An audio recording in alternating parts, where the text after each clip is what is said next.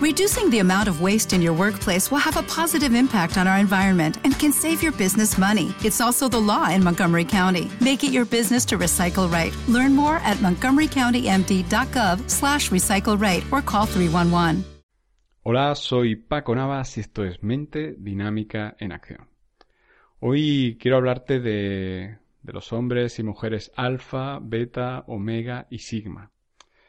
Dentro del contexto de la sociedad en la, en la que vivimos, porque la sociedad eh, tiene unas normas sociales de, de éxito y de fracaso. De acuerdo a la sociedad en la que vives, pues si cumples una serie de criterios se te considera exitoso o se te considera fracasado. Y las personas exitosas tienden a emparejarse con personas exitosas, las personas fracasadas tienden a emparejarse con personas fracasadas. Si te das cuenta, la mayoría de cuentos de Príncipe Azul rompen esta norma, porque son cuentos eh, fantasías, ¿no? Lo que siempre queremos. Por ejemplo, Cenicienta, una chica de un estatus social muy bajo, acaba con un príncipe. Es una historia de cuentos, porque es lo que, bueno, esas historias, pues, eh, que conectan con otro tipo de cosas que no son sanas de ninguna manera. Esto lo he dicho en muchos podcasts. Los cuentos que nos han contado de pequeño ahora mismo se etiquetan como patología. Síndrome de la Bella y la Bestia, el complejo de Caperucita, Blancanieves, de Cenicienta, etc. En definitiva, si te das cuenta, en la mayoría de esos cuentos eh, se da el, el, poder de solucionarme la vida a otra persona. Eh, Príncipe Azul, hazme feliz. Si no estás tú, soy infeliz. O sea que eh, ojo con el mensaje que le transmitimos a, a los niños desde pequeños. Necesitas un hombre o una mujer para ser feliz. Necesitas ser el príncipe azul de alguien para, para sentirte valorado y para que te quieran. Y al final, pues creamos gente con complejo de Salvador y chicas con complejo de princesa que necesita ser rescatada. A lo que voy. Eh, en la sociedad en la que vivimos tendemos a emparejarnos con personas de nuestro mismo estatus. Tendemos a emparejarnos, hay una tendencia. Luego, cuando tú eh, llegas al autoconocimiento, esa tendencia te la pasas por el arco del triunfo. Tú eliges con quién estar. Pero la sociedad, los indicadores sociales nos invitan y nos programan desde que nacemos a, estar con una persona de un determinado tipo. Eh, reyes, por ejemplo, pues toda la vida, ahora ya cambia, pero se, entiende que, deben de estar con reyes, ¿no? Eh, voy a explicarte esto con los rasgos de alfa, beta, omega y sigma. Un, sujeto alfa, una persona alfa, es una persona que cumple, pues que el puto amo o es la puta ama. Es una persona que tiene todo lo, lo que se considera positivo en la sociedad actual. Un sujeto beta es un sujeto que está a rebufo del sujeto alfa. Es un sujeto que puede tener algunas cosas que, que puedan ser interesantes, pero que junto a un alfa pues no tienen nada que hacer. Entonces, un sujeto beta suele ser el eterno segundón, el, líder suplente cuando no está el sujeto alfa, por ejemplo. El sujeto omega es un personaje de reparto, ni pincha ni corta. Es alguien que está de relleno, de bulto. Si no está, no, no se le echa de menos, nada. En reuniones sociales ni habla, en fin.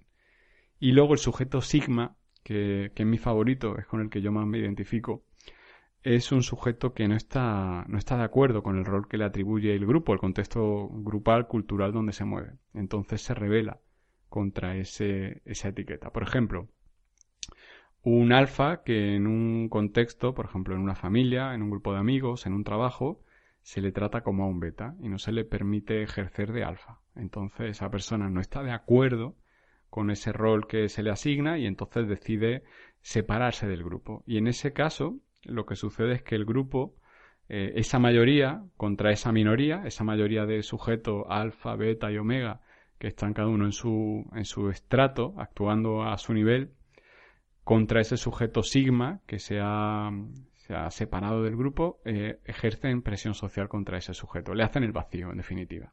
Entonces, un sigma suele ser alguien que es marginado por un grupo, al que pertenece de inicio y el sigma se va de ese grupo porque entiende que no que no le tratan como corresponde. Por tanto, pues elige romper ese sistema de, de maltrato separándose de ese grupo. Y eso, eh, desgraciadamente, hace más fuerte al grupo de origen, porque una de las cosas que une los grupos es tener un enemigo común. Entonces el sigma se convierte en el enemigo común, en el saco de boxeo al que, al que darle hostias.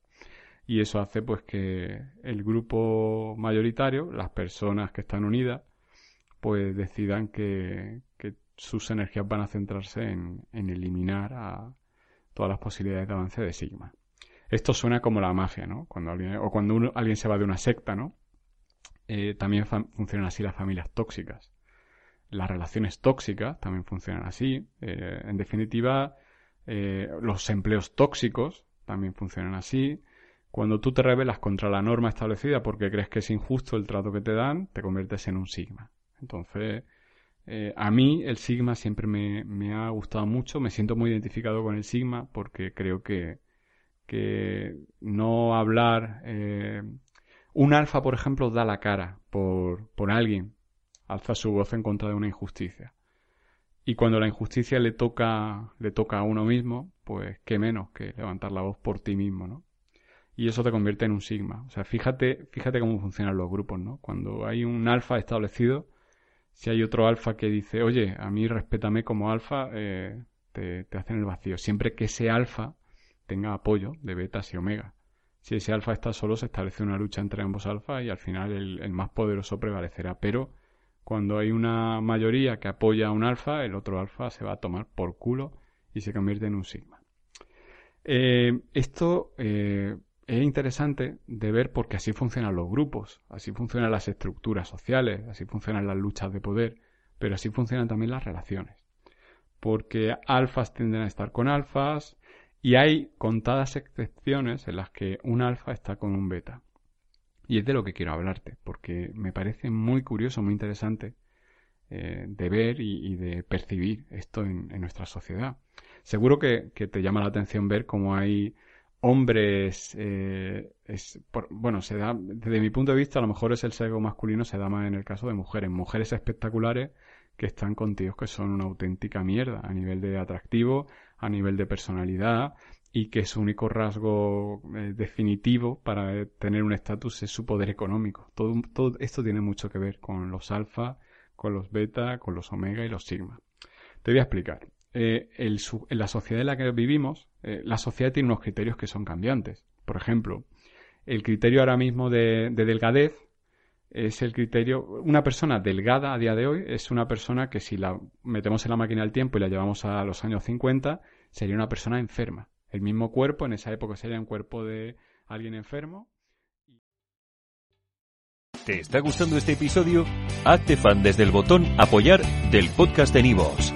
Elige tu aportación y podrás escuchar este y el resto de sus episodios extra. Además, ayudarás a su productor a seguir creando contenido con la misma pasión y dedicación.